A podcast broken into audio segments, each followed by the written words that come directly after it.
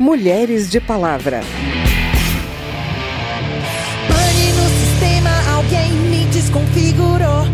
Aonde estão meus olhos de robô? Todos esses preconceitos sociais, eles são introjetados nas bases de dados das máquinas e são reproduzidos por elas. A tecnologia não é neutra, mas ela não é, ela não é um, o responsável. O responsável é o ser humano como que produz e usa aquela tecnologia, né?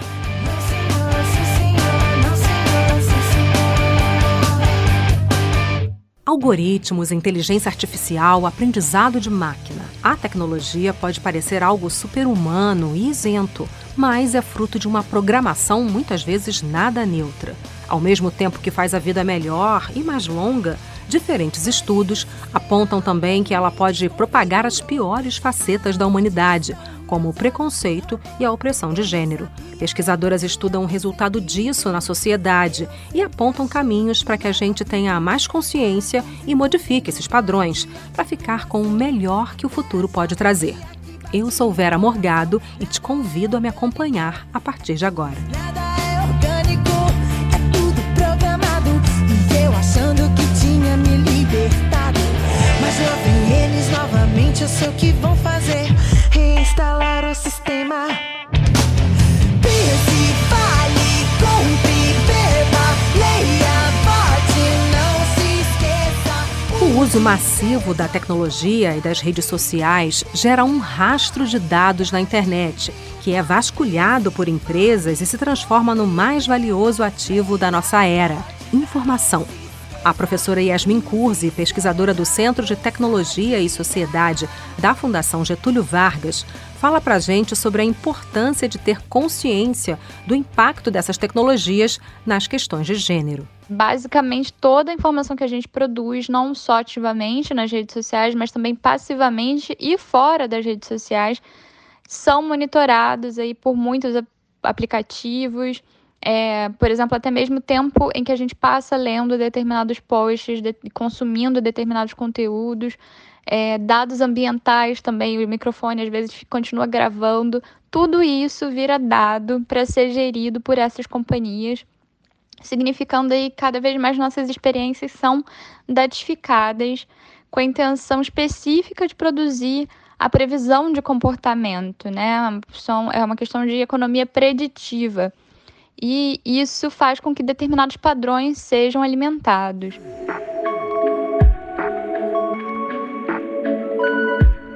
A identificação e reprodução de comportamentos padrão acabam sendo o movimento mais poderoso da rede. Yasmin Kurzi aponta alguns exemplos de como a inteligência artificial e os algoritmos podem reproduzir preconceitos contra mulheres.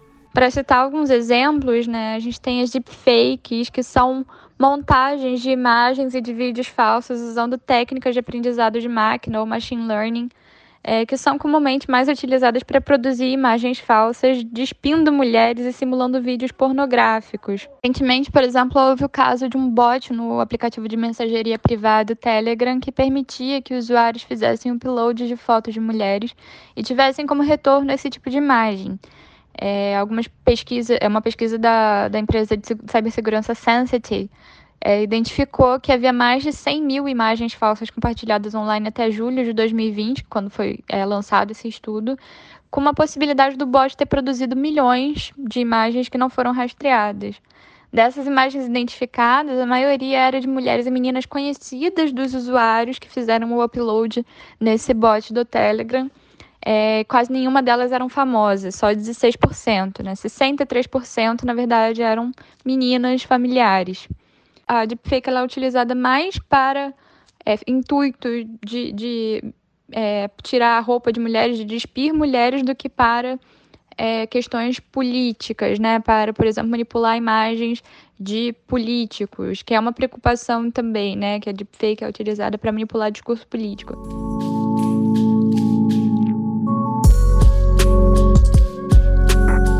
Existem diferentes prejuízos para as mulheres nesse cenário, dependendo da finalidade para a qual a tecnologia é utilizada. A professora cita a busca por emprego. Há histórico aí de casos comprovados de discriminação no uso de mecanismos de recomendação automatizada nos sites como o ZipRecruiter, o Career Builder e o LinkedIn, que fazem uso desse tipo de tecnologia, né, de sistemas de recomendação automatizada para combinar pessoas às vagas disponíveis. Como que isso acontece? Né? Basicamente, nesses casos, os algoritmos eles operam classificando os candidatos com base na probabilidade deles se candidatarem a uma vaga em questão ou de responderem ao recrutador. Esse sistema, no entanto, não é neutro. Ele é alimentado pelo comportamento dos usuários e os homens costumam ter é, mais agressividade na busca por vaga. É, e também aplicam mais para vagas, mesmo sem cumprir todos os requisitos ali colocados pelo recrutador. Ainda assim, eles conseguem passar, né? Mas é, dessa forma, só para ilustrar, a recomendação ela espelha o comportamento de buscas e as aplicações é, é, acabam se voltando à indicação de mais vagas é, de vagas melhores para homens e não para mulheres. Esse padrão de performance alta que a gente tem enquanto sociedade é moldado em visões androcêntricas de comportamento. Para ilustrar, quando homens têm entonação mais alta e mais objetiva, eles são vistos como mais assertivos. É, e quando mulheres são vistas, é, adotam esse tipo de comportamento, elas são vistas como agressivas, né, ou mandonas. Todos esses preconceitos sociais, eles são introjetados nas bases de dados das máquinas e são reproduzidos por elas.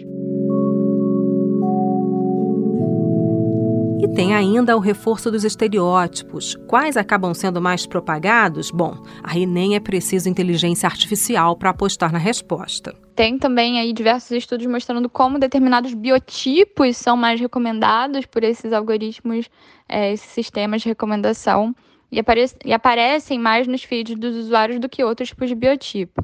É, sobretudo mulheres brancas e magras, em detrimento de mulheres negras e de mulheres gordas, bem como imagens de homens, homens brancos em detrimento de homens negros. É, as máquinas elas estão interessadas em reproduzir o conteúdo que elas acreditam que o usuário quer ver.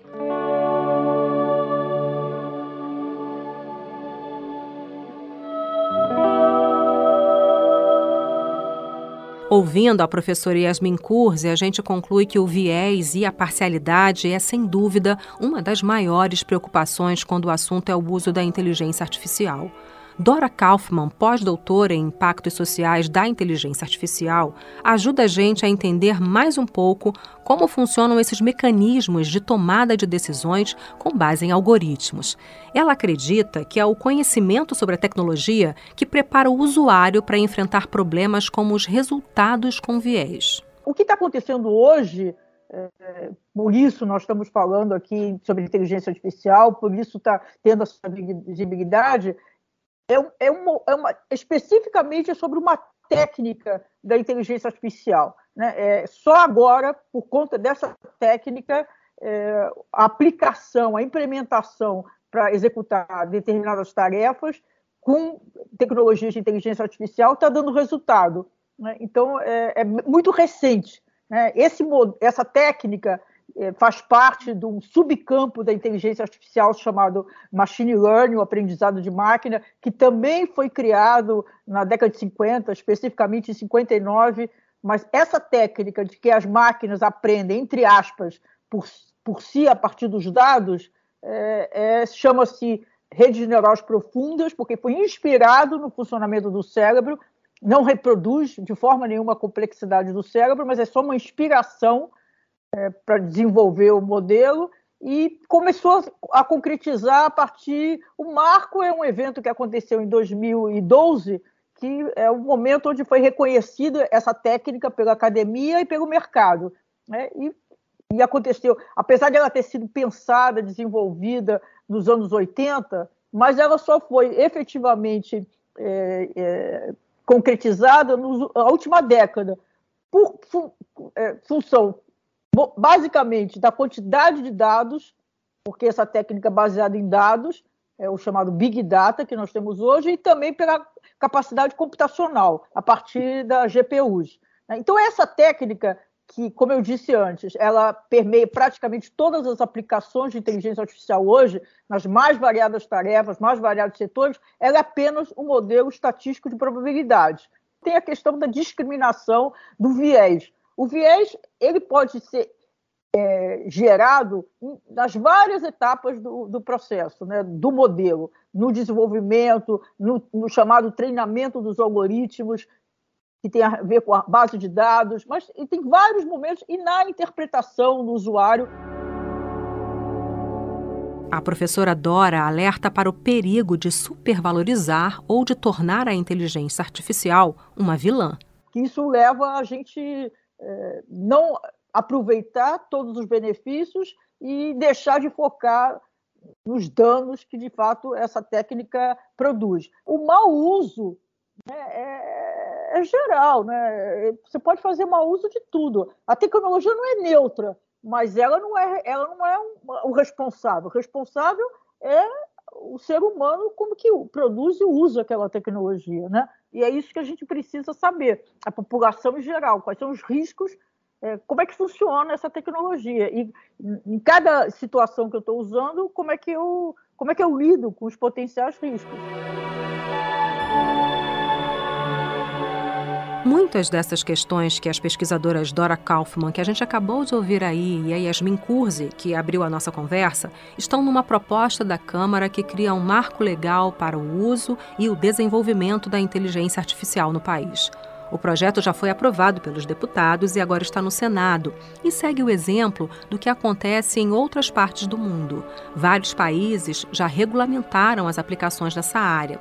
O texto estabelece princípios, direitos, deveres e instrumentos de governança para o uso da IA pelo poder público e também pelas empresas e pessoas físicas.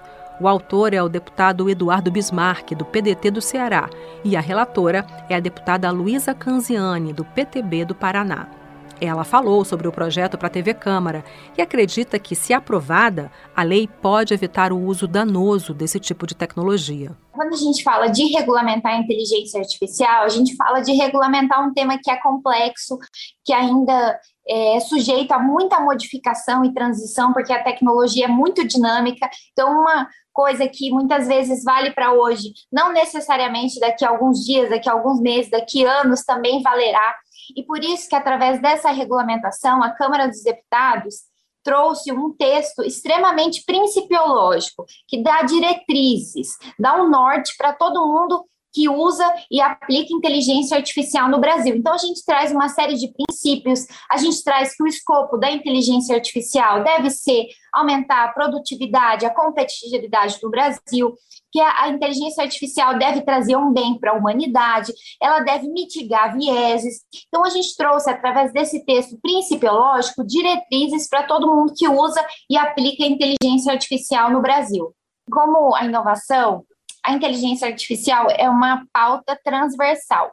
Né? Então, a gente fala de inteligência artificial na educação, falamos de inteligência artificial no agronegócio, falamos de inteligência artificial em cidades inteligentes, né, com semáforos inteligentes, com câmeras, com reconhecimento facial. A gente fala de IA também na medicina, com a telemedicina. Então, é uma tecnologia que ela perpassa por diversas áreas e, de novo, com a aplicação do marco legal de inteligência artificial, nós temos a convicção de que essa tecnologia, ela sobretudo vai estar centralizada no ser humano. Ela tem que fazer bem para as pessoas, para a humanidade, ela tem que combater fins discriminatórios ilícitos e é por isso que o marco legal de IA ele é tão importante para a gente buscar sim uma sociedade inovadora, de mais oportunidades, mas que sempre prime e preze pelos direitos fundamentais, pela proteção ao cidadão, aos seus dados, à sua privacidade, pela proteção ao meio ambiente e tantos outros aspectos importantes que a gente traz nessa legislação. Reinstalar o sistema